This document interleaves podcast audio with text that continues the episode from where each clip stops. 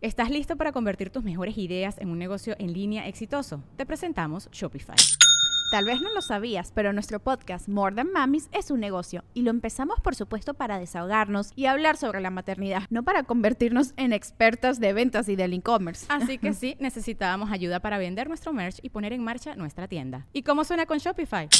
Llegó otra venta. Shopify es la plataforma de comercio que está revolucionando millones de negocios en todo el mundo. Ya seas un emprendedor desde tu casa o desde donde sea, Shopify es la única herramienta que necesitas para iniciar, administrar y hacer crecer tu negocio sin dificultades. Con Shopify puedo gestionar pedidos, envíos y pagos desde cualquier lugar, brindándote toda la información y estadísticas de tus ventas al detalle. Regístrate para un periodo de prueba con tan solo un dólar al mes en shopify.com barra sonoro, todo en minúsculas Ve a shopify.com barra sonoro para llevar tu negocio al siguiente nivel. Shopify.com barra sonoro.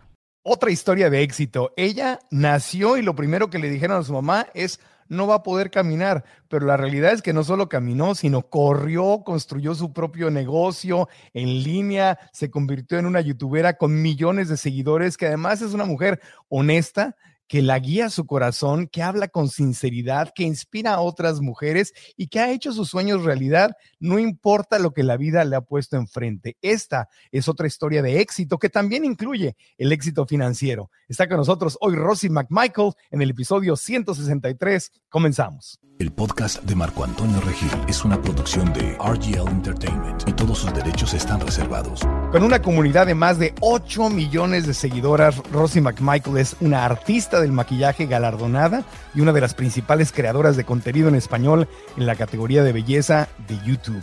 Después de graduarse con honores en la universidad con un título en finanzas y un certificado en enseñanza, se mudó a Los Ángeles para asistir a la Escuela de Maquillaje Cinematográfico de Hollywood, donde aprendió de los mejores artistas de la industria.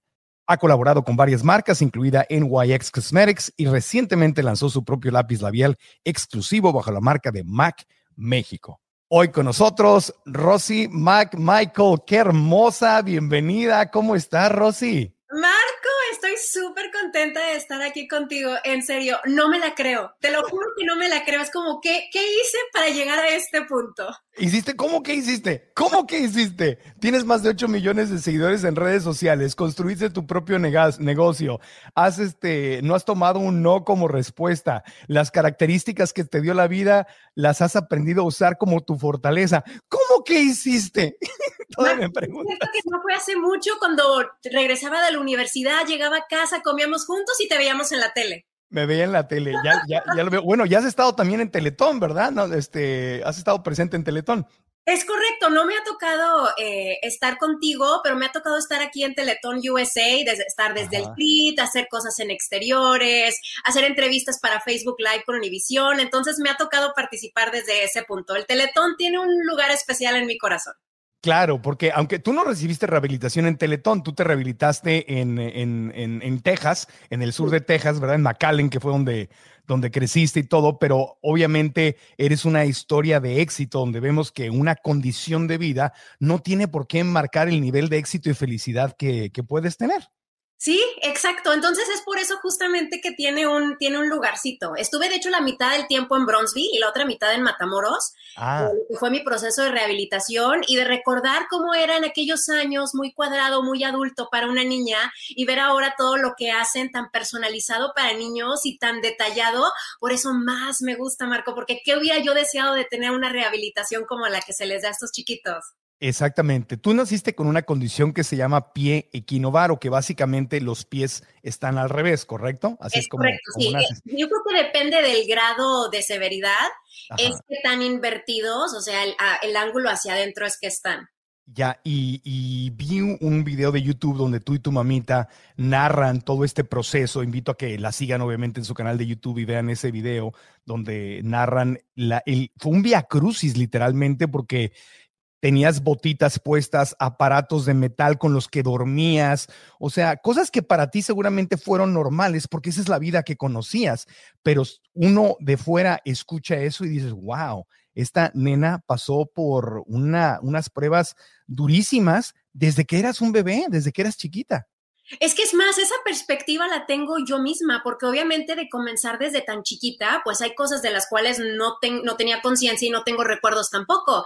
Entonces, escucharlo de boca de mis papás es como si lo estuviera viendo desde ese punto de vista, un punto de vista tercero externo, y sí es muy, muy fuerte, porque imagínate como papás pasa, ahora que yo soy mamá, creo que lo puedo entender mejor.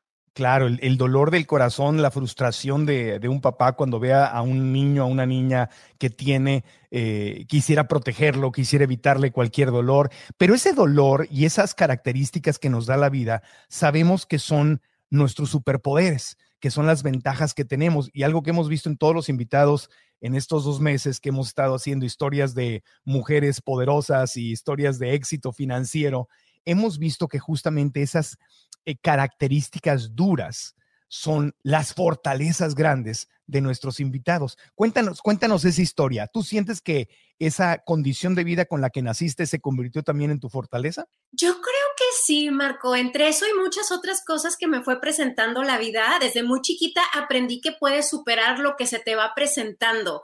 O a lo mejor no completamente, pero vas aprendiendo, por ejemplo, en mi caso, a vivir con cierta circunstancia o no y cómo hacerlo mejor con lo que tú ya tienes. Y creo que eso me ha ayudado también mucho eh, aprender a no ver tanto al lado, sino enfocarme más como en mi propio caminito.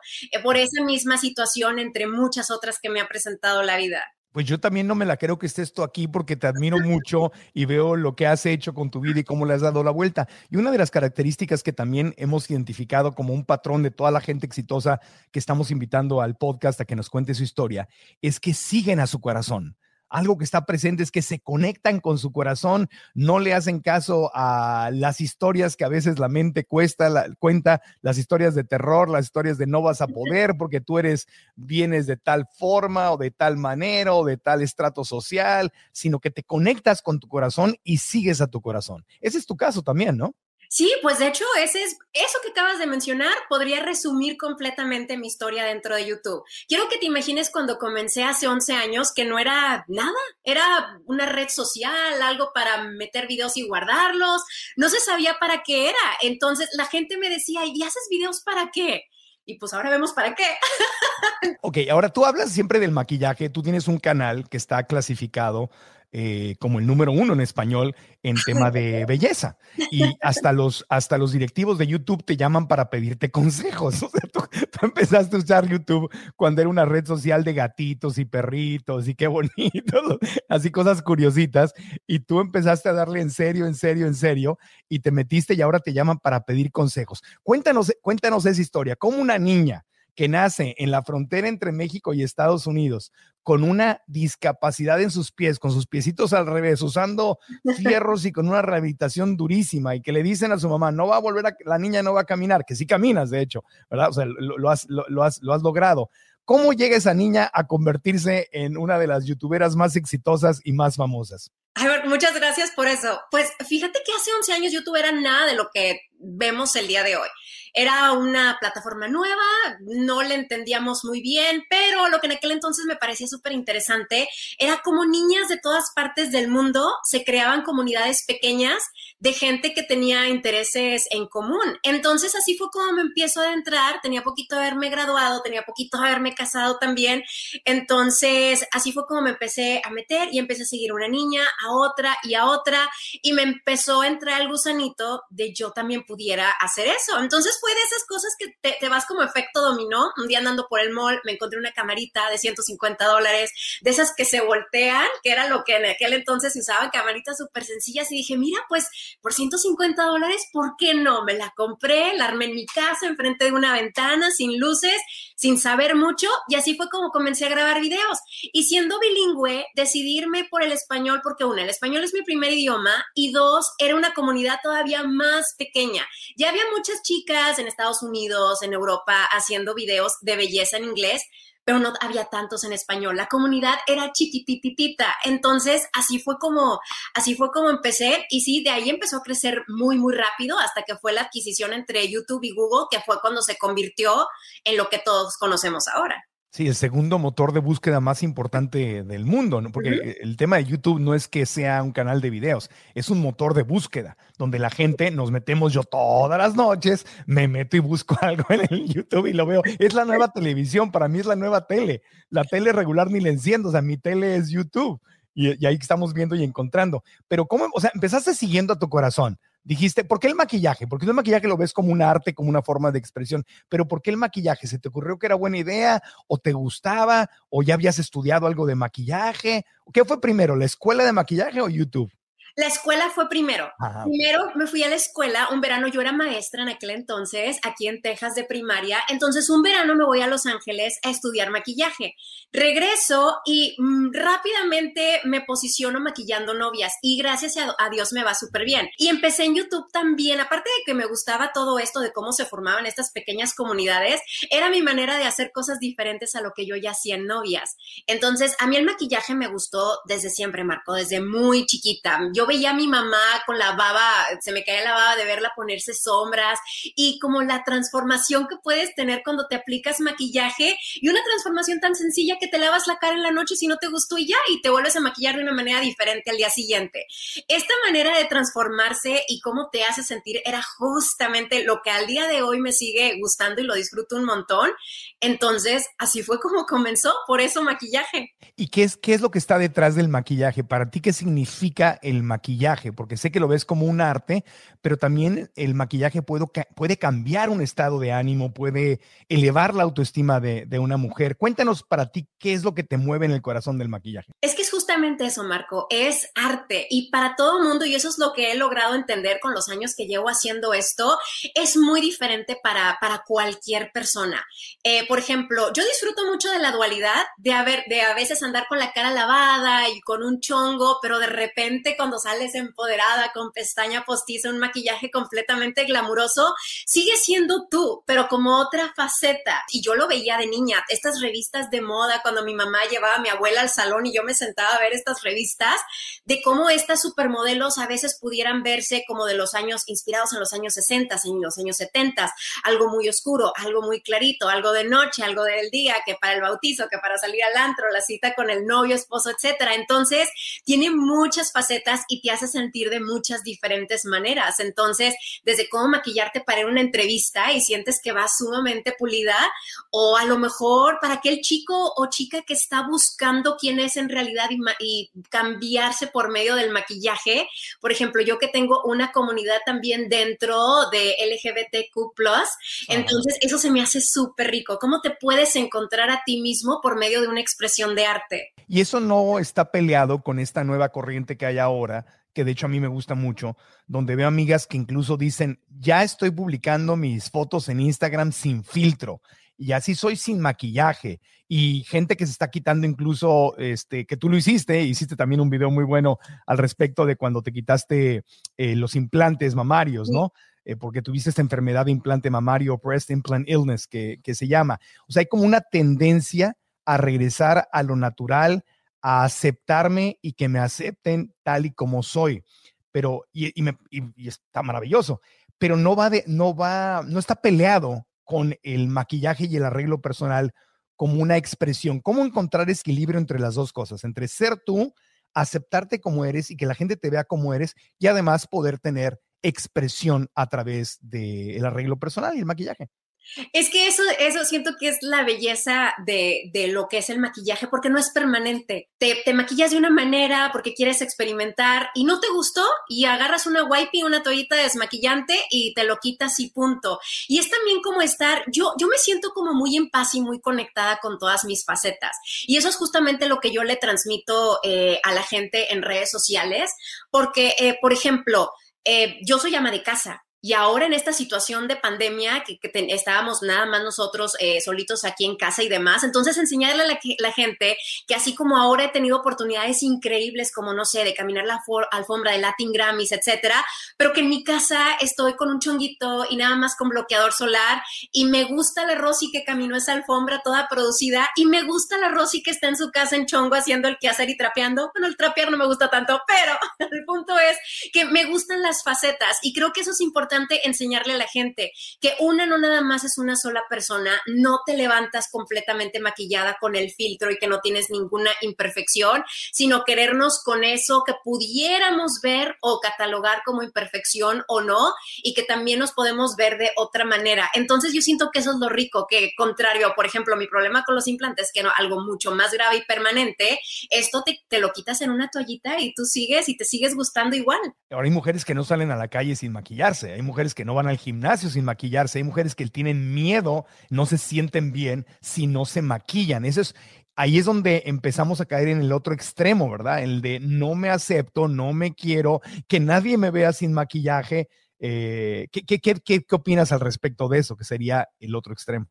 ¿Sabes que me ha tocado conocer? Es más tías, señoras un poco más grandes que así son así de que no salen sin una, sin una gota de maquillaje. Es que eso también es trabajo, porque levantarte y maquillarte todo el día desde que sales y que no te ve absolutamente nadie, eso hasta tiene su mérito porque requiere de bastante trabajo. Yo no tengo tanto compromiso, te digo, yo puedo salir perfectamente eh, sin, sin, una gota de maquillaje. Y te digo, es importante que la gente nos vea, sobre todo a nosotros, de muchos diferentes aspectos, incluyendo sin maquillaje y, ¿por qué no? Ahora con las redes sociales, que es un tema completamente diferente también el filtro, porque pues el filtro sí es como más una fantasía. Sí, te hace los ojos grandes y cosas, y, y, es, y podríamos caer muy fácilmente, o de hecho ya hemos caído muy fácilmente en el no aceptarnos, o sea, tiene, las redes sociales sabemos que tienen, todo, todo en la vida tiene doble filo.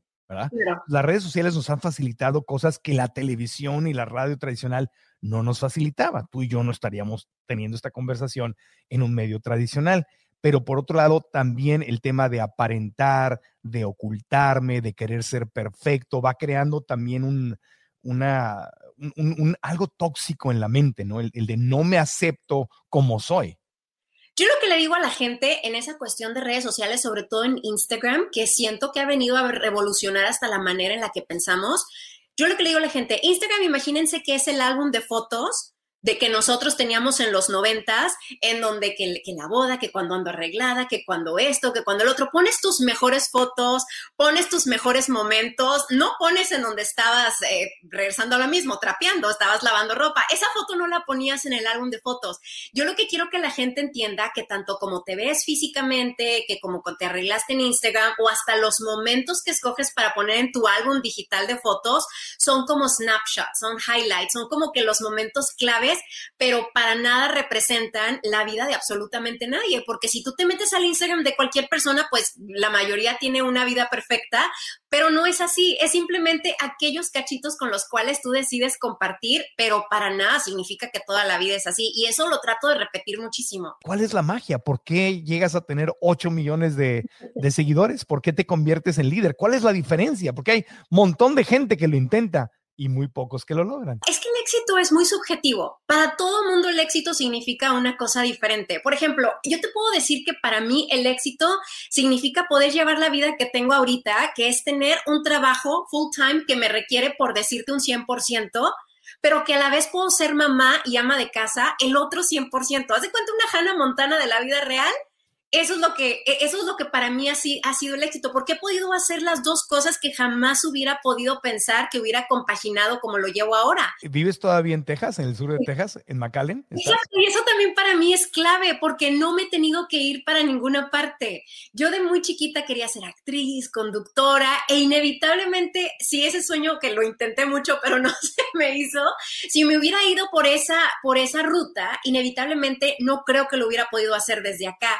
Y y esto que hago ahorita, sí lo puedo hacer desde aquí, desde la ciudad en donde crecí, donde nací, donde están mis papás, donde están mis tíos, mis primos. Entonces puedo tener un ambiente muy familiar siendo mamá y haciendo lo que me gusta al 100%. Sí, yo, pues yo me acuerdo cuando estaba en mi, en mi carrera, llegó un punto en que me tuve que ir de Ciudad Obregón a Tijuana, porque Obregón ya no podía yo crecer. Y luego en algún punto dado, yo dije, me tengo que ir a la Ciudad de México. Y fue uno de los momentos más dolorosos y más difíciles de mi vida. Eh, y en otro momento dije, tengo que vivir en Los Ángeles para estar. Qué, maravilla que hoy puedes vivir en McAllen y tener 8 millones de seguidores y ser, y ser famosa y ser exitosa en línea desde la ciudad donde se te dé la gana. El mundo ha cambiado radicalmente, Rosy. Exacto. Y regresando a lo que me preguntabas, creo que también la clave de todo esto es hacerlo porque te gusta. Tú no yo no te podría explicar con palabras lo muchísimo que me gusta lo que hago. Lo disfruto de principio a fin. Tengo 11 años haciendo lo mismo, pero no lo mismo, porque me mantiene evolucionando muy rápido. Las redes sociales son muy cambiantes. El mundo digital parpadea si hay una nueva red social diferente. YouTube cambia el algoritmo. Instagram mete una nueva eh, que no sé, como por ejemplo Reels, los en vivos, etcétera. Entonces es muy cambiante y siento que me mantiene mentalmente muy activa. Pero el corazoncito de todo es siempre que te guste mucho, mucho que lo que haces y pues lo hice gratis cinco años. Eso claro. mucho que me gusta. Sí, no, te, entiendo perfecto. Eso no ha cambiado. Yo trabajé prácticamente gratis para la estación de radio donde estaba por los primeros años. O sea, es hacer lo que amas, seguir a tu corazón. Eso me queda claro. Pero vamos a hacer una pausita y cuando, cuando regresemos, quiero que volvamos a este tema de cuál es la clave que ha marcado tu diferencia. Porque tú tienes algo muy especial con tus seguidores, algo que es imprescindible y que obviamente no se puede dar si no estás conectada con tu corazón, que es esa conexión con tus seguidores, que es ese engagement, que además las redes sociales lo miden, miden los famosos algoritmos, quieren darse cuenta si de, no es nada más publicar videos, no, es el engagement, es el contacto. Y eh, quisiera que nos contaras cómo has logrado eso, cuál es la clave de eso, y cómo te mantienes viva en ese engagement a través de los cambios que estabas mencionando que se dan en las redes. Una pausita y continuamos con esta historia de éxito de McAllen al mundo. Rosy McMichael está con nosotros.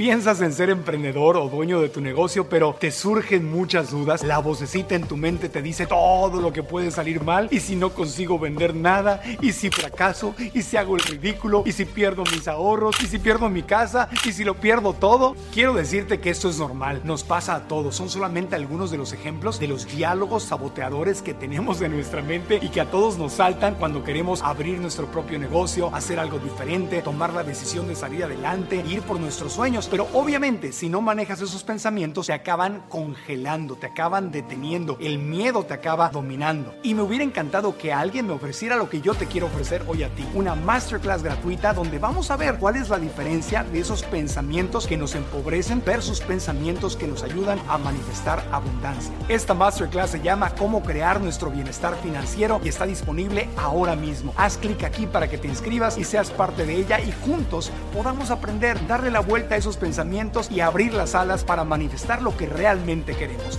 Te espero en la clase. Inscríbete gratis en marcoantonioregil.com diagonal bienestar. marcoantonioregil.com diagonal bienestar. Y si estás en YouTube, haz clic en el link de la descripción de este video. Historia de éxito, de éxito financiero, de éxito del corazón. Rosy McMichael está con nosotros. Rosy, ¿cuál es la clave del, engagement, del contacto con la gente, de qué te hace especial. Yo eh, no quiero que seas modesta, porque si, si eres modesta, no, no vas a poder compartir con la gente la clave de tener el éxito en, en, las, en el competidísimo mundo de las redes sociales. ¿Cuál es la clave, amiga? ¿Cuál es la fórmula secreta? ¡Ay, es una pregunta difícil! Pero te voy a decir lo que yo siento que ha sucedido en mi caso. Siento que la gente me siente muy cercana. Sí, y de hecho es así como quiero que me sienta la gente, que, sienta como que soy su amiga, su vecina, la amiga de la prima, básicamente alguien que tú, que tú conoces y que no es, eh, que no es inalcanzable, que no es un artista esas que ves completamente lejanas y que sabes que no te la vas a encontrar nunca o que nunca vas a hablar con ella. Yo quiero seguir teniendo siempre esa conexión que tenía cuando la comunidad era chiquitita hace 11 años. Entonces, por eso, cuando mis seguidores o la gente que me sigue ve que les contesto un comentario, o que le doy corazoncito o que los menciono, saben que soy yo, no es un community manager o alguien que me está manejando las redes sociales, no, soy justamente yo la que está contestando cada una de esas cosas y también conectarme con la gente en el sentido de que vean que, digo, obviamente he cambiado porque todas las personas cambiamos una década después, te dediques a lo que te dediques, nadie es la misma persona pero que vean que el sentimiento sigue siendo justamente el mismo. Y compartiría a la gente muchos aspectos de mi vida, así como hemos hecho que, si comerciales, que si alfombras y promocionales, etcétera, pero que vean que aquí en la casa eh, que estamos haciendo el quehacer, la comida, la corredera, este homeschool ahora con pandemia, etcétera. Entonces que la gente conecte como si fuera alguien que realmente conoces en persona y que perfectamente pudiera ser tu vecina. Siento que ahí es en donde está la clave. Y como te menciono, y hacer las cosas porque te gustan, porque no lo estás haciendo porque sea bien remunerado o porque se ha convertido para un trabajo para muchos de nosotros, sino porque realmente te gusta y le pones todo el corazón. Y eso siento que la gente lo siente. Sí, es la autenticidad. Así como has compartido con tu mamá cuando le pediste que contara la, parte de tu, de tu proceso de, con la discapacidad y cómo trabajaron tu discapacidad, así como platicaste lo de quitarte los implantes y que mostraste tus implantes y dijiste, no puedo creer que esto lo tenía aquí adentro, adentro de mí. O sea, hay autenticidad, hay, hay realidad, eso, eso me queda claro. Ahora, eh, para quienes están emprendiendo su negocio, hoy la pandemia ha hecho que todos volteen al tema de voy a hacer mi negocio en línea, porque si no estoy en línea no sobrevivo y quiero salir adelante y qué padre que puedo trabajar desde casa. Y las redes sociales se convierten en un vehículo básico e importante, pero es un, eh, no es fácil, no es nada fácil. Es que siento que inevitablemente lo que ha sucedido es que se ha saturado. Es una, porque mucha gente me pregunta, Rosy, ¿cómo le puedo hacer ahora y me es un poco complicado, o sea, lo puedo ver, pero a veces siento que ni siquiera sabría cómo lo haría yo al día de hoy, porque comenzar hace 11 años, te digo, o sea, éramos poquitas, o sea, podíamos contar los canales en cientos y ahora los tenemos que contar en millones. Entonces hice el caso de YouTube, de Instagram, ahora TikTok. Entonces, eh, siento que la saturación ha sido complicada, pero aunque sí es una historia completamente diferente, siento que personas que vienen a cualquier red social, o es más, hasta mismos negocios, que brincan a redes sociales para manejar publicidad. Siento que ser auténtico y siento que también llegar a innovar, como buscar tu nicho, buscar qué es lo que te hace a ti diferente, qué es lo que tú le ofreces, yo creo que en cualquier industria, qué es lo que tú ofreces que es diferente, que no hay cientos de otras personas haciendo justamente lo mismo y así la competencia es como más contigo y no tanto con los demás. ¿Y qué es eso? ¿Qué es lo que tú ofreces que no ofrecen los demás? Me la volteaste ahí definitivamente. Sabes, Marco, que yo te voy a decir lo que siento así, ahora sí que quitando la modestia, como dices tú un poquito, yo no me comparo con la gente de lado. Yo me comparo conmigo, comparo mis números, yo que tengo un background en finanzas, aunque no necesariamente pudiéramos decir es capital, pero al final de cuentas son números, estoy muy metida en mis analíticos, estoy muy metida en cuántos minutos ve la gente mis videos, qué video está funcionando, eh, meterme hasta que si el bordecito de la portada de los videos llamó la atención o no llamó la atención o de qué se queja la gente de que si la gente dice, Rosy, es que te has encasillado en los mismos, eh, el mismo tipo de, de, maquillajes. Ok, bueno, déjame ver cómo puedo hacer algo diferente. Mis capacidades llegaron hasta aquí, déjame traerme a maquillistas profesionales a tratar de implementar. O sea, siempre ir escuchando, ir buscando, pero siempre la retroalimentación es conmigo y no tanto con los demás. Digo, obviamente tengo ojos, ¿verdad? O sea, sí veo lo que está haciendo la gente a mi alrededor, pero la competencia es conmigo, yo de la semana pasada, qué estaba haciendo yo un año, cómo producíamos los videos hace dos años, que si puedo mejorar luces, una cámara nueva, micrófono nuevo, mejorar mi propio audio. Entonces, no comparo con el audio de la de enseguida, comparo con mi propio audio. Entonces, siento que eso me ha funcionado muy, muy bien y me ha creado una competencia muy sana porque es conmigo.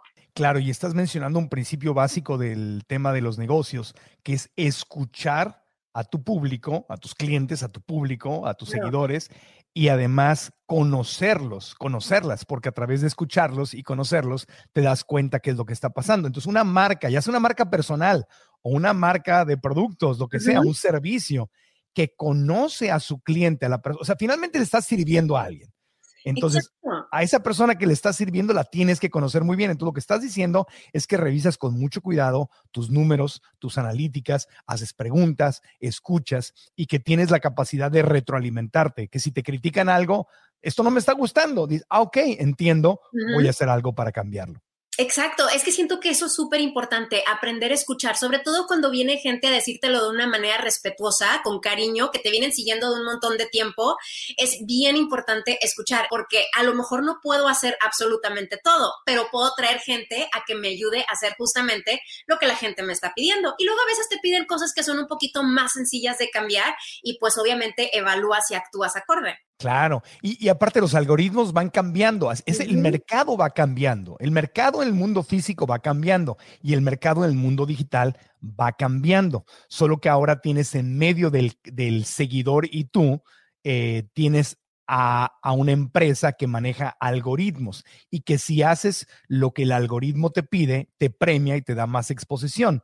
Y si no haces lo que el algoritmo te pide, te castiga y te da menos exposición. Y de repente pensaste, ya la hice, le pegué, ya estoy haciéndole, haciéndolo bien, y de repente cambia el juego y ¡pum! es otro juego. Por ejemplo, antes los videos cortos funcionaban. Y ahora hay toda una tendencia a videos largos, ¿no? Por ejemplo. Primero eran 10 minutos, no pudo durar más de 10 minutos, no pudo durar más de 10 minutos. Después empezó a favorecer como alrededor de la marca de los 15 minutos. Y dentro de YouTube te lo decían. Y ahora, eh, pues ahora sí que YouTube también tratando de sobrevivir con todas estas plataformas de streaming y Netflix y Amazon, etcétera, que obviamente es contenido muchísimo más largo y que mantiene a la persona que está viendo ese material enganchada un par de horas. No compares con nosotros que enganchábamos 15 minutos. Entonces así fue como el algoritmo comenzó a cambiar y de hecho ahora mis videos duran alrededor de una hora, hay unos que duran hasta cuatro horas. Entonces es tener a la gente completamente enganchada y es estar muy pendiente de analíticos, a ver hasta dónde está viendo la gente los videos y empezar a hacer ajustes una vez más revisar, revisar tus números. Además, eh, no puedes ser reina de todas las redes porque tienes Facebook y YouTube y Instagram y TikTok y Snapchat y ahora este Clubhouse y no sé qué tan, o sea, no le puedes dar atención a todas las redes ni ser una estrella en todas las redes. Y eso, esto es algo que eh, le, sucede mucho a la gente cuando está empezando en redes sociales. Dice, me meto a todas y a veces te metes a todas y no te metes a ninguna porque no las puedes atender a todas y porque no puedes poner el mismo material en todas idéntico. Exacto. Entonces, hay gente que tiene lo que le llaman community managers, entonces tiene gente que les maneja las redes, pero siento que también la gente se da cuenta que no eres tú la que contesta y sale contraproducente. Yo nunca he tenido alguien que me ayude con redes, pero inevitablemente sí veo cómo estoy enfocada en unas y en otras no. Por ejemplo, YouTube obviamente pues es mi, mi plataforma principal y gravito mucho a Instagram. Instagram me gusta, entonces me gusta, ya lo disfruto, entonces meto mucho contenido en Instagram porque me sale como muy, no sé, como que realmente fluyo ahí. Ya, bueno, y a ti te fue al revés, tuviste éxito en redes sociales, las marcas te empezaron a buscar, luego la televisión te empezó a buscar, fue al revés, fue completamente al revés, porque ahora la tele, que ha estado en, en caída, caída, caída, la tele tradicional, no obviamente las plataformas de streaming, pero la tele tradicional va cayendo y ahora quieren influencers, quieren gente famosa en redes para que hables y digas, ah, voy a estar en tal programa de televisión y te jalen rating incluso. Eh, compañías como Amazon y como Netflix deciden a quién contratan como actrices para una serie, no solo en su talento, sino ven quién tiene más millones de seguidores en redes sociales. O sea, la fuerza de la red social está pero durísima. Exacto, sí, eso sabes que eso se me hizo muy fuerte porque lo he escuchado por otros compañeros que se dedican a mainstream, a medios eh, regulares, entonces sí es muy fuerte, pero es que es como, imagínate que es como publicidad, porque estas personas, me imagino, trabajan en X proyecto, pero lo promocionan en todas sus redes sociales, en donde tienen eh, una audiencia completamente diferente que inevitablemente se van, se van a jalar. Entonces, siento que esta, este compromiso que se han hecho, televisión, eh, radio, eh, plataformas de streaming, televisión, etcétera, o sea, es como se ha expandido inevitablemente todo lo que son las audiencias y las juntas y se hace algo muy, muy padre. Ahora, uno de los problemas que se presentan cuando la gente empieza a tener éxito y cuando vienes de una familia que no tenía mucho dinero, eh, o de clase media, tenía algo de dinero, pero no muchísimo dinero, es que no sabes administrarte y mientras más gastas, más ganas, más gastas. Entonces no sales del mismo lugar. ¿A ti te ha pasado esto que de repente cuando llegó el dinero te, te empezaste a, a quemarte el dinero así como entraba o tenías educación financiera? Fíjate que no, porque eh, sí, yo estudié finanzas, pero te puedo decir que los mayores principios que tengo en cuestión de, de organizarme y administrar lo que entra, lo aprendí de mi mamá. Mm. porque ahora sí que lo traigo más de crianza, o sea, de, yo veía a mi mamá cómo administraba, mi mamá era ama de casa, entonces ella administraba todo lo que mi papá ahora sí que traía, entonces eso lo traigo como que ese chip muy, muy grabado, olvídate, hubiera podido estudiar cualquier otra cosa, pero entonces así como aprendí de que ganas esto, bueno, o sea, hay que pagarse todo esto, hay que ahorrar esto y bueno, pues también hay que jugar un poquito porque no toda la vida es trabajo, hay que disfrutar también.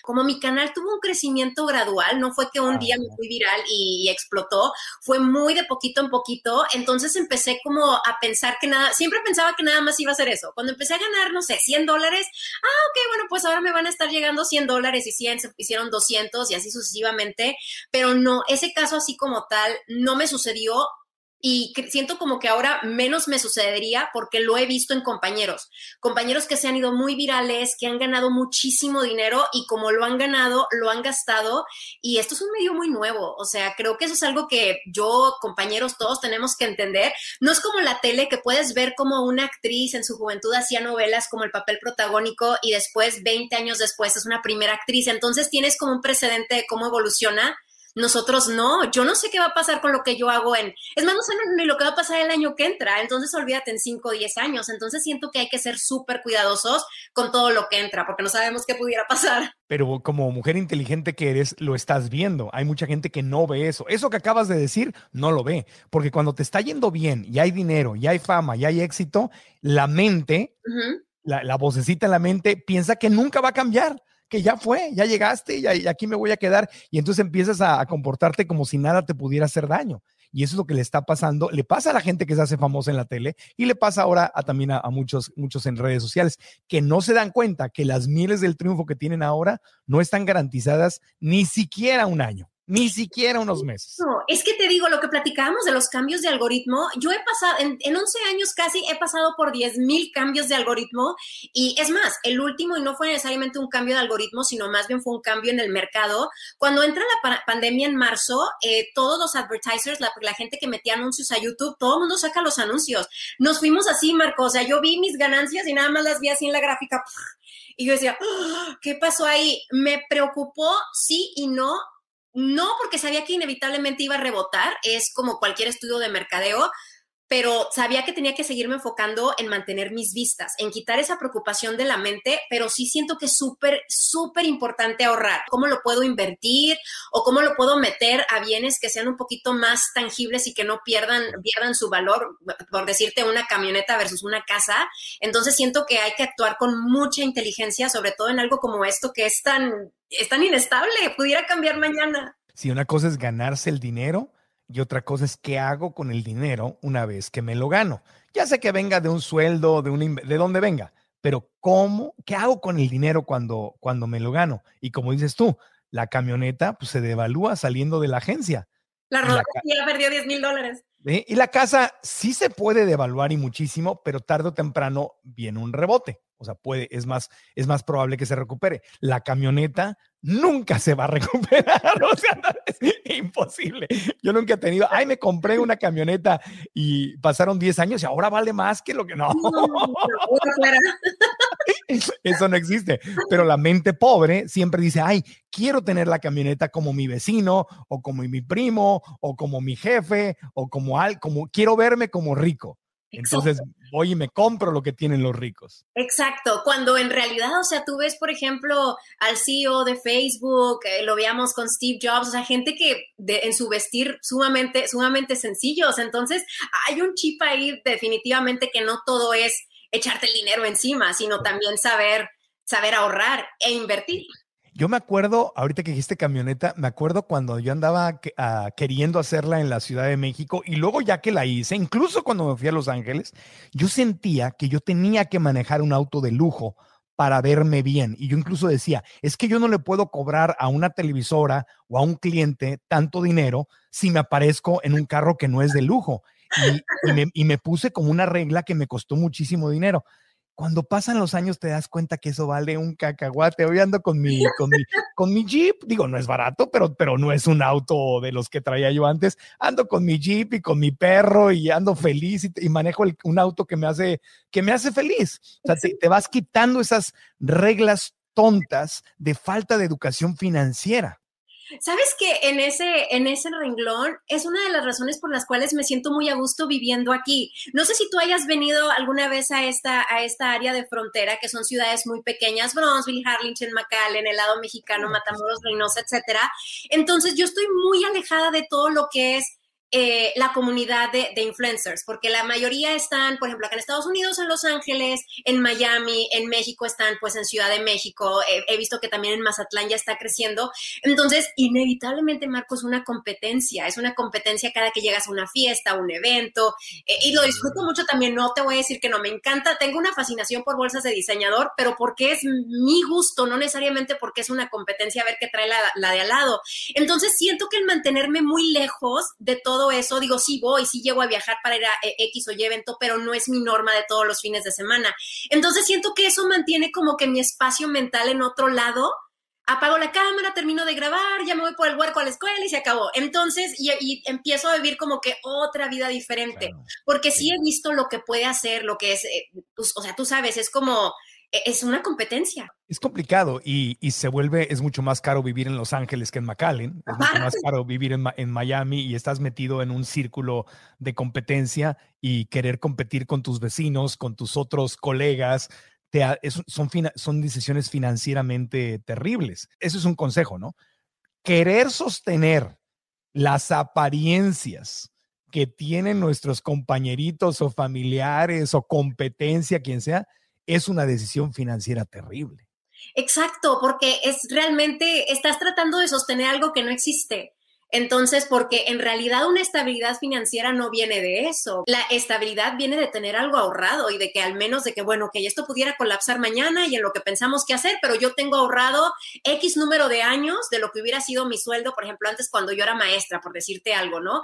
Entonces, siento que ahí es en donde está el éxito. Yo creo que el éxito más en lo que, de lo que aparenta, si pudiera ser más, es en la paz mental de que has estado haciendo y tomando las decisiones financieras correctas. Mm. Vamos a hacer una pausita. Cuando volvamos, le quiero que preguntar a Rosy, porque todos hemos cometido errores. ¿Cuál es el error más grave que has cometido financieramente o en tu carrera? Y también que nos des algunos consejos de qué hacer con el dinero después de que te lo ganas para poder justamente tener eh, bienestar financiero. Una pausa, volvemos. Estás trabaje y trabaje a sol y a sombra los siete días de la semana y sientes que no puedes salir adelante porque estás estancado en el tema de tu bienestar financiero. Esta historia no tiene que ser así, puede cambiar y está en tus manos. ¿Qué tienes que hacer? Adquirir la educación que probablemente no te dieron en la escuela, la educación financiera. Es decir, el dinero es un juego, tiene reglas y no las aprendimos, pero es tiempo de aprenderlas para poder transformar nuestra vida y salir adelante. Así que si quieres aprender a construir una vida financieramente sana y estable, que te lleve a caminar por la vida con seguridad y con tranquilidad para poder crecer y manifestar lo que tú quieres, ven a esta masterclass gratuita que he creado para ti, en la cual vamos a aprender cuál es la diferencia de la mentalidad que te lleva a manifestar abundancia versus la mentalidad que te mantiene en una pobreza. Pero es una pobreza mental y esa la puedes cambiar. Ven a la clase, haz clic aquí, inscríbete y juntos vamos a aprender a cómo manifestar nuestro bienestar financiero. Te espero. Inscríbete gratis en marcoantonioregil.com diagonal bienestar marcoantonioregil.com diagonal bienestar. Y si estás en YouTube, haz clic en el link de la descripción de este video. Nadie que tenga éxito puede decir que no ha cometido ningún error. Y a veces los errores los cometemos cuando no los vemos ni venir. cuando crees que estás más fuerte y más fregón y, ah, ya la hice. ¡Sas! Llega la vida y te dice, tómala. Aquí está. ¿Cuál es el error más grave que has cometido y que también obviamente ha sido una gran lección en tu vida? Sabes que en tema de finanzas a lo mejor no han sido necesariamente errores porque siempre he sido súper conservadora con el cuidado de con el cuidado del dinero. Entonces a lo mejor mi error pudo haber caído en ser demasiado conservadora. En todo he sido súper conservadora, Marco. O sea, yo y esto es desde antes de, dedicarme a esto, desde que trabajaba como maestra. Si iba a sacar una camioneta del año, bueno, porque ya sabes cómo es la cultura aquí, de que sí, la pagas a cinco años y sientes que estás pagando toda la vida más intereses que lo que vale la camioneta. Entonces mi chip siempre ha sido cosas que pueda pagar muy rápido, la camioneta que pueda pagar en el lapso de un año menos, la casa que pueda pagar también en el lapso de en un lapso corto, etcétera. Entonces siento que hubiéramos podido hacer cosas un poquito más grandes, pero siempre me he ido con muchísima, muchísima precaución, que no necesariamente es malo porque no, le he perdido, pero hubiera podido tomar algunos, algunos otros riesgos aquí y allá. Entonces, en cuestión de finanzas, te digo, soy exageradamente conservadora porque siempre ha sido mi miedo. Acuérdate, se puede acabar esto mañana. Claro, pero, pero ese es tu estilo. También uno tiene que, por eso, eh, recomendarle a alguien en qué invertir, pues no se puede recomendarle a nadie en qué invertir, porque tiene que ver con tu comodidad para tomar riesgos o no. Por ejemplo, a ti te gusta invertir en cosas que se pagan solas y que van subiendo de valor. ¿En, qué inviertes tu dinero? Una vez que te lo ganas en YouTube y con tus este, patrocinadores y todo, ¿qué haces con tu dinero? ¿Te gastas todo? No, bueno, gastar, gastar, no, pero lo ponemos en cosas que han sido que han sido buenas para nosotros. O sea, la estabilidad y, la, y el éxito económico, por decirlo de alguna manera, que tenemos nosotros ahorita es que no tenemos deudas la casa en donde vivimos, gracias a Dios, es de nosotros, eh, los coches que manejamos son de nosotros, la propiedad que acabamos de comprar, que vamos a hacer una casa desde cero, porque esta casa donde llegamos la compramos hecha y ahora queremos hacer una casa. Entonces, o que se pague casi en cash o tener un préstamo, pero por la cantidad del préstamo lo tengo en el banco por si las dudas, pero para tener cierta fluidez. Entonces, justamente en eso, en hacerme como un patrimonio, rentar, por ejemplo, mi plan es rentar esta casa. Estoy también pensando de que hmm, voy mucho a Miami, un departamento en Miami que pueda rentar en Airbnb, te digo, cómo ha cambiado las bienes raíces también, que antes nada más era renta larga y ahora tenemos los Airbnb que han venido a cambiar un poquito también todo lo que son bienes raíces. Entonces, siento que es justamente ahí en donde estoy empezando a poner mis fichas y jugar un poquito y que no tiene nada que ver con lo que yo hago ahorita. Porque si tengo esta casa rentada, un departamento rentado, etcétera, y se me acaba YouTube mañana, una cosa no tiene que ver con la otra. Una sigue y la otra, pues tratamos de solucionarla en el camino. Y ahí es donde la educación financiera es clave, porque hay que leer bien los contratos que firmes. A mí me pasó justamente, ahorita que dijiste eso, yo compré una casa en Los Ángeles y al mes de que había comprado la casa me ofrecieron trabajo en Telemundo y tomé el trabajo en Telemundo y me voy y todo y nunca leí que en las reglas de la organización de condóminos no permitían rentar la casa. Era, un townhome, era un townhome, eran nada más 10 casitas. y, no, yo dije, no puedo creerlo, está en los estatutos, no puedes. Y metí abogado y todo, y estuve un año, Rosy, perdiendo dinero cada mes porque no la podía vender y no la podía rentar. y, era imposible. Entonces, ahí es donde uno comete errores financieros terribles, donde dices, tienes que leer las, las, las cláusulas de la, organización de condóminos, que si lo quieres rentar en Airbnb, tienes que leer si de verdad lo puedes rentar en Airbnb. De, o sea, leer, informarte, ese es parte del tema financiero, ¿no? Nunca me ha pasado algo similar a lo que tú comentas, pero lo que sí me pasó hace algunos años, cuando recién empezaba con todo esto de ser lo que le dicen ahora influencer y demás, yo firmo con una agencia eh, porque pues era la agencia de moda en aquel entonces para chicas y chicos también que hacían belleza y lifestyle y yo estaba súper contenta, lo puse en Facebook como que era lo mejor que me había pasado en la vida, pero me dejaban atorada dos años. Y pues yo al principio, como tenía 30 mil seguidores, porque sí te puedo decir, sí leí el contrato, sabía perfectamente lo que decía, pero tenía 30 mil seguidores y el de no creértela de, no, esas cosas a mí no me pasan, que, ay, con que me inviten a fiestas, no, hombre, con eso estoy, poder ir a esas fiestas y conocer a otros influencers, ya con eso, ya con eso yo me sentía soñada. Oye, en esos dos años yo brinco de 30 mil a 100 mil a un millón de, de seguidores, entonces un mundo cambió en esos dos años, dos años que estuve atorada, que me quitaron el 10% de lo que yo ganaba y que al principio no me importaba tanto porque pues no ganaba nada, o sea, yo creo que me llegaban 50, 100 dólares al mes nada más, pero ya al, momento de salir ya era algo más consistente. Entonces ahí mi problema no fue que no leyera, ahí fue que no creía que nada, nada me iba, nada iba a salir de, no iba a llegar esto muy, muy lejos fuera de lo que estaba haciendo así en chiquito en mi canal. Entonces, ese sí, para que veas, fue, fue un error más que financiero, yo creo que fue de no predecir lo que sí terminó pasando. Oye, y otra cosa que está sucediendo mucho, no solo a nivel ético, sino a nivel negocio, como inteligencia en negocios, es que la gente cada vez es más consciente. Estamos consumiendo cada vez más productos que no le hacen daño al planeta. Eh, en el tema de los cosméticos, estas dos últimas semanas, tres últimas semanas, salió el video del conejo Ralph, ¿no? De una organización que protege los derechos de los animales, que se hizo mega viral, millones, yo la compartí, pero millones y millones de personas la compartieron, donde se habla justamente de la experimentación en animales por la industria de los cosméticos, que es, la, que es una de las cosas más crueles que existe. De hecho, en México se está legislando, antes de grabar aquí el podcast, hablé con mi querido amigo Antonio Frangiuti de la organización Animal Heroes, en, el, en la Cámara de Diputados de México ya se aprobó una ley que prohibiría la experimentación, la venta y la comercialización de cosméticos que hayan sido eh, testeados en animales. Y está por pasar en la Cámara de Senadores. Falta que pase para que se convierta en ley. Y al rato todo va a ser así en el mundo, pero todavía hay muchos países que lo permiten, otros incluso que lo requieren. Pero cada vez hay más gente especialmente cuando estos videos hacen virales en redes sociales, que dice, yo no quiero comprar cosméticos que sean testeados en animales, yo no quiero comprar cosas que destruyan la vida de los seres humanos en África o en América Latina, yo no quiero comprar cosas que destruyan la naturaleza. ¿Tú en qué nivel te encuentras en el, en el tema de tu compromiso con estas eh, causas sociales, de tu responsabilidad social, de tu responsabilidad con la compasión con otros seres vivos eh, a nivel personal en tu corazón? Y yo, yo también, ojo, a nivel negocio, porque estos productos que son libres de crueldad y que son ecológicos están creciendo mucho más. Exacto, es que sabes que cuando salió el video de Save Ralph, la gente inmediatamente corrió conmigo y tenía llenos de DMs de Rosy, tienes que salir a decir algo, Rosy, tienes que decir salir a decir algo.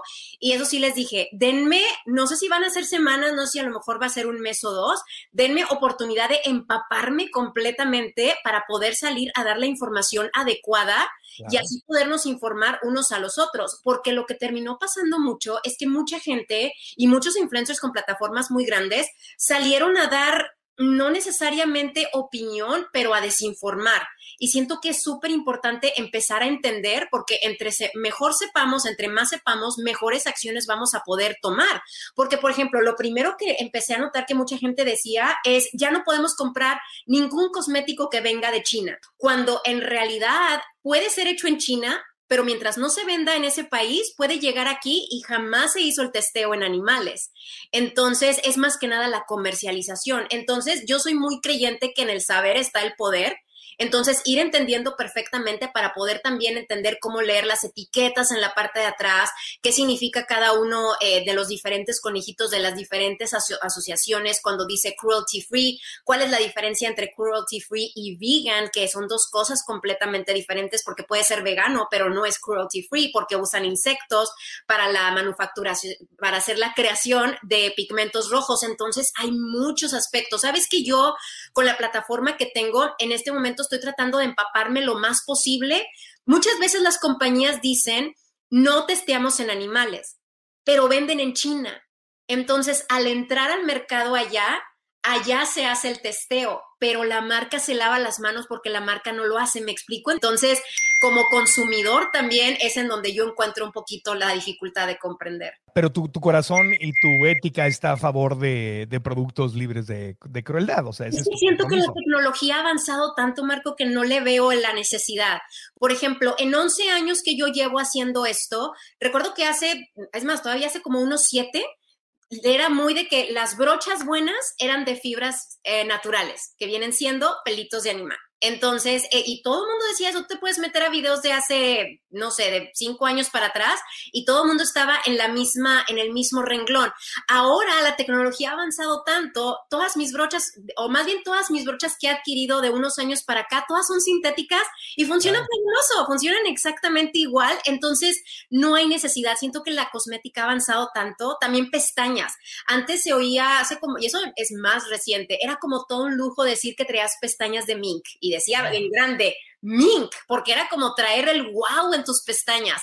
Ahora es faux mink, que es un mink falso. Entonces es plástico y nada más se cepilla de cierta manera que parece mink. Entonces tú las ves y yo que llegué a usar de esas pestañas, veo estas y me quedo, no hay diferencia. Ya empiezas a preguntar cosas que a lo mejor antes no preguntabas porque no estabas muy empapada y no sabías. Claro, y el tema que sea vegano no significa que sea falso, simplemente que puede decir que tenga origen vegetal, no origen animal, exactamente. Pero a mí me, a mí me parece que eh, como empresarios, como gente que somos libres, que podemos decir y hacer lo que queramos, es muy importante que tomemos en cuenta esta parte espiritual, esta parte de compasión, que para mí es algo sagrado, es, este comercio, eh, este capitalismo eh, ético, eh, un capitalismo conectado con el corazón, un capitalismo que no es dinero, no importa quién sufra y a quién explotemos y a quién torturemos, sino un capitalismo que, que, esté conectado con el más alto bien de todos, los seres humanos, el planeta y los animales. ¿Tú qué piensas de eso? Y es que siento, por eso te digo que a veces siento que no es necesario, Marco, porque ah, mi canal se basa mucho en reseñas. Entonces, yo te puedo decir que he probado infinitas marcas, infinitas colecciones, infinitas eh, piezas de maquillaje de diferentes compañías. Entonces, hay, hay tantas que son ya cruelty free y que sus pigmentos son increíbles y que funcionan de una manera perfecta.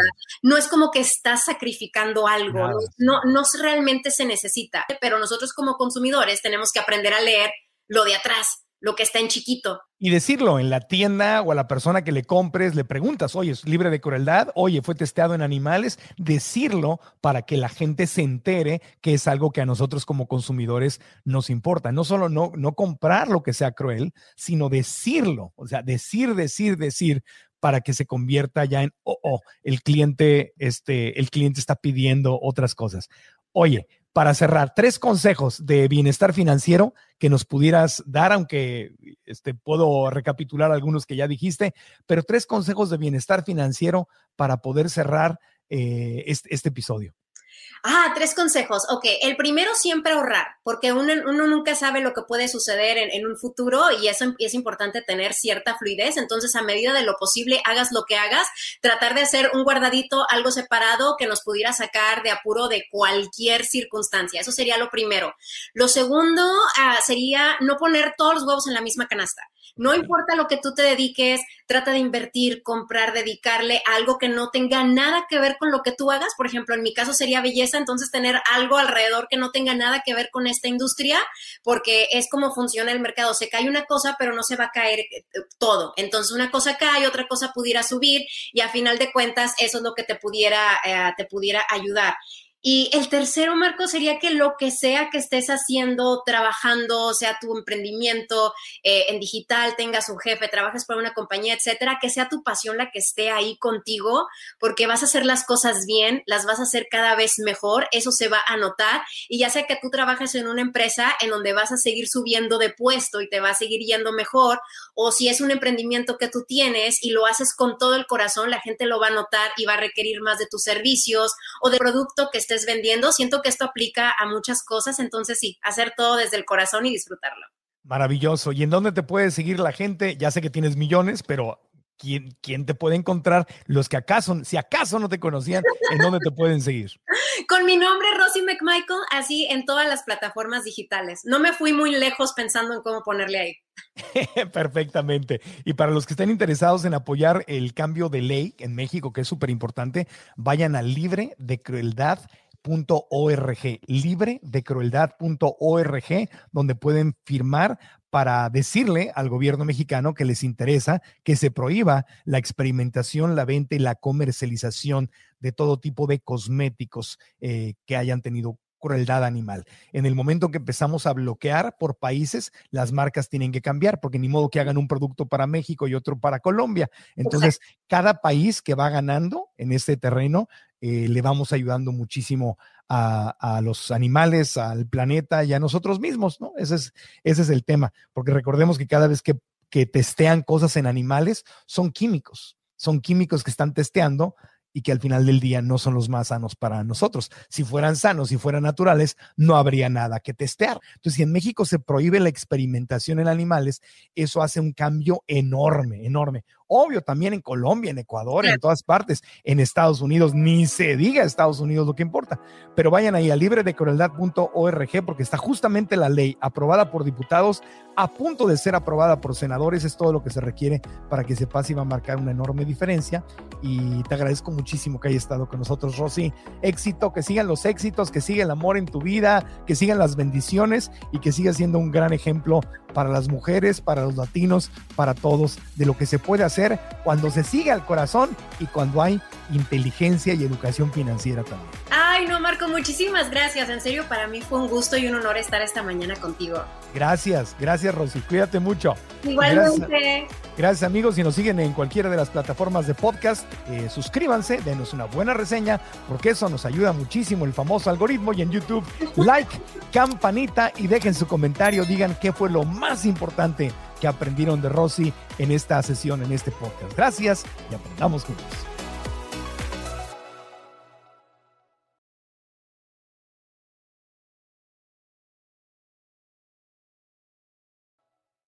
¿Estás listo para convertir tus mejores ideas en un negocio en línea exitoso? Te presentamos Shopify. Tal vez no lo sabías, pero nuestro podcast More Than Mamis es un negocio y lo empezamos por supuesto para desahogarnos y hablar sobre la maternidad, no para convertirnos en expertas de ventas y del e-commerce. Así que sí, necesitábamos ayuda para vender nuestro merch y poner en marcha nuestra tienda. ¿Y cómo suena con Shopify? Llegó otra venta. Shopify es la plataforma de comercio que está revolucionando millones de negocios en todo el mundo. Ya seas un emprendedor desde tu casa o desde donde sea, Shopify es la única herramienta que necesitas para iniciar, administrar y hacer crecer tu negocio sin dificultades. Con Shopify puedo gestionar pedidos, envíos y pagos desde cualquier lugar, brindándote toda la información y estadísticas de tus ventas al detalle. Regístrate para un periodo de prueba con tan solo un dólar al mes en shopify.com barra sonoro, todo en minúsculas Ve a shopify.com barra sonoro para llevar tu negocio al siguiente nivel. Shopify.com barra sonoro. ¿Estás listo para convertir tus mejores ideas en un negocio en línea exitoso? Te presentamos Shopify. Tal vez no lo sabías, pero nuestro podcast More Than Mamis es un negocio y lo empezamos por supuesto para desahogarnos y hablar sobre la maternidad, no para convertirnos en expertas de ventas y del e-commerce. Así que sí, necesitábamos ayuda para vender nuestro merch y poner en marcha nuestra tienda. ¿Y cómo suena con Shopify? Llegó otra venta. Shopify es la plataforma de comercio que está revolucionando millones de negocios en todo el mundo. Ya seas un emprendedor desde tu casa o desde donde sea, Shopify es la única herramienta que necesitas para iniciar, administrar y hacer crecer tu negocio sin dificultades. Con Shopify puedo gestionar pedidos, envíos y pagos desde cualquier lugar, brindándote toda la información y estadísticas de tus ventas al detalle. Regístrate para un periodo de prueba con tan solo un dólar al mes en shopify.com barra sonoro, todo en minúsculas Ve a shopify.com barra sonoro para llevar tu negocio al siguiente nivel. Shopify.com barra sonoro. With lucky landslots, you can get lucky just about anywhere. Dearly beloved, we are gathered here today to. Has anyone seen the bride and groom? Sorry, sorry, we're here. We were getting lucky in the limo and we lost track of time. No, Lucky Land Casino, with cash prizes that add up quicker than a guest registry. In that case, I pronounce you lucky. Play for free at LuckyLandSlots.com. Daily bonuses are waiting. No purchase necessary. Void where prohibited by law. 18 plus. Terms and conditions apply. See website for details.